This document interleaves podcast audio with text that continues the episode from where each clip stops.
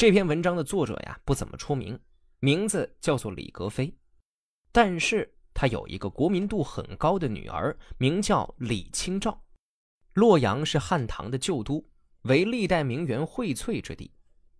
北宋以洛阳为西京，公卿贵戚兴建的宅邸园林当不在少数，足以代表中原地区私家园林的一般情形。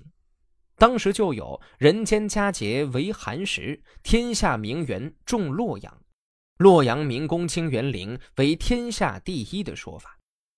正是因为洛阳有这么多闻名天下的园林，所以李格非于宋哲宗绍圣二年写下了《洛阳名园记》，记述其亲历的园林十九处。这些园林大多利用唐代的废园基址建成。这《洛阳名园记》，不管在当时还是现代，都是一篇研究北宋私家园林的重要文献，对所记诸园的总体布局以及山池、花木、建筑所构成的园林景观描写具体而详实，可视为北宋中原私家园林的代表。这篇文章是《洛阳名园记》书后的跋记，所以称为《书洛阳名园记后》。跋记是文章或书籍正文后面的短文，说明写作经过、资料来源等与成书有关的情况。这篇文章的特别之处就在于它与普通的跋记有所不同。表面上写的是洛阳的园林，但作者先论洛阳与国家之间的兴衰关系，进而论及元普与洛阳之间的兴衰关系。然后接出写作目的和对公卿大夫的告诫，所以说这是一篇借着园林景观来劝诫百官，表现作者忧国忧民之心。只是可惜了，他这份告诫对于当时的宋王朝而言没什么作用。国家衰亡，朝代更迭，上位者听不见劝告，亡国呀，不过是个时间问题罢了。现在。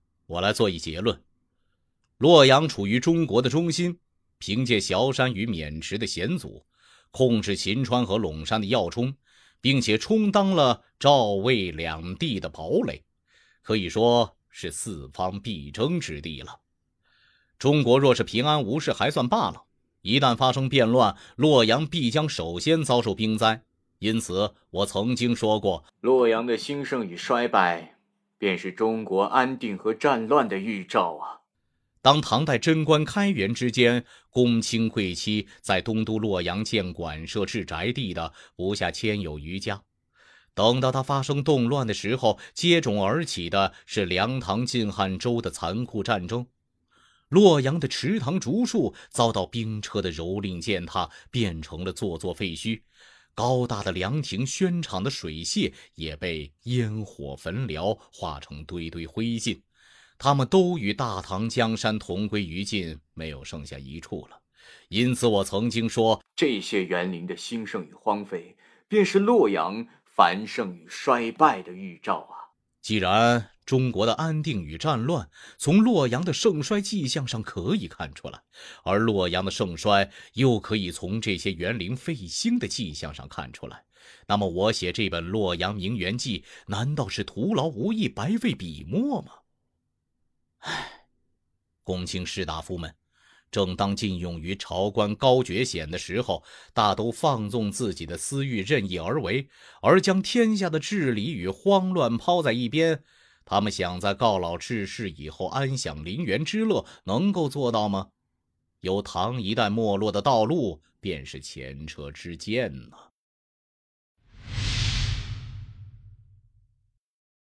这篇文里的“襄”是指北宋时期的宰相韩琦。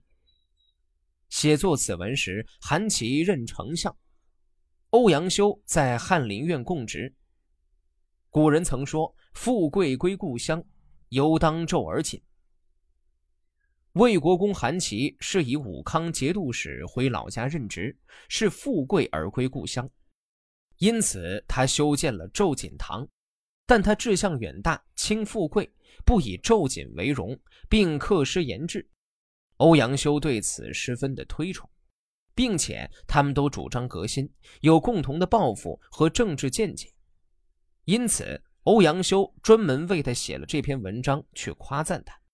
韩琦一生历经北宋、仁宗、英宗和神宗三朝，亲身经历如抵御西夏、庆历新政等重要的事件，曾为相十载，辅佐三朝，也有被贬在外前后长达十几年的地方任职生涯。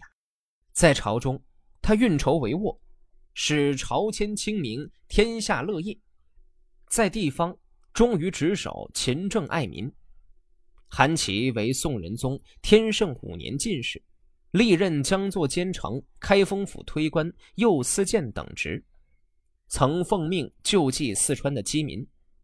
宋夏战争爆发之后，他与范仲淹率军防御西夏，在军中颇有声望，人称“韩范”。之后又与范仲淹、富弼等人主持庆历新政，至仁宗末年拜相。但在宋英宗想有所振作改新的氛围之下，步入中年以后的韩琦的思想显得有些保守，未实行大的改革举措，也未能彻底扭转北宋的境况。不过，纵观韩琦这一生，也算是有所建树，为北宋操碎了心。欧阳修写文称赞，也实属正常。做官做到将军、宰相，富贵后回到故乡。这是人们引以为荣的事，也是古往今来相同的心理。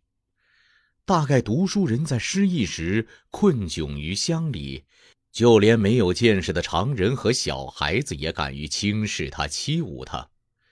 比如苏秦就受到嫂子的无理怠慢，朱买臣也让妻子抛弃了。可是。他们一旦乘上四匹马拉着的高车，旗帜在前面开道，骑兵在后面跟随，道路两边的人肩碰肩、脚踩脚的争相观望、啧啧称羡，而那些毫无见识的男男女女更是来回奔忙，吓得出汗，羞愧的俯伏在车马扬起尘埃的地下，表示谢罪。这就是一个读书人得志于当时盛气逼人的阵势。古人将他比作穿锦衣一般荣耀。唯有大丞相魏国公不是这样。魏国公是襄州人，世代都有美好的德行，又是当时有名望的高官。魏国公在年轻时便以高中进士，担任显要的官职，海内读书人闻风下拜，而瞻望他风采的情景。已经有好多年了。所谓做将相而享有富贵，都是他本来拥有的，不像那些潦倒之辈，一时侥幸得意，出乎没有见识的人的意料，便夸耀自己的声势，借以吓唬他们。可见，那些豪华的车马仪仗，并不足以使魏国公感到荣耀。象征权力的环圭和华贵的官服也不足以使他感到高贵，只有将恩惠德行遍施于百姓，为国家建功立业，并将这些铭刻在金石上，以诗乐颂扬，光耀后代，流芳百世，才是魏国公的志向。世子们也希望魏国公能做到这些，哪里是为了？夸耀于一时，荣耀于一地呢。魏国公在仁宗至和年间，曾以武康节度使的身份监管襄州，在后园修筑了昼锦堂，又在石上刻了诗，留给襄州人民。诗中把快意于个人恩怨、炫耀自己名誉的行为看作可比薄的。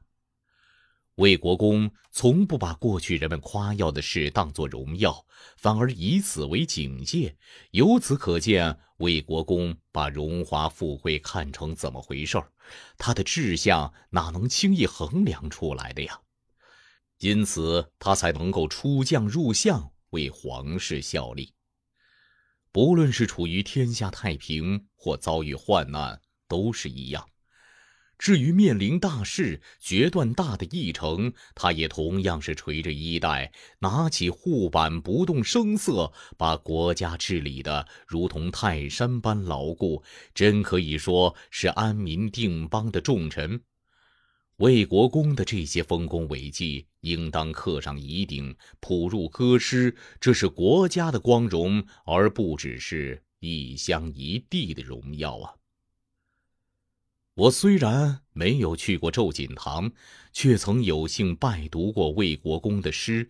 我深为他的志向得以实现而高兴，也乐于向世人述说，便写了这一篇文章。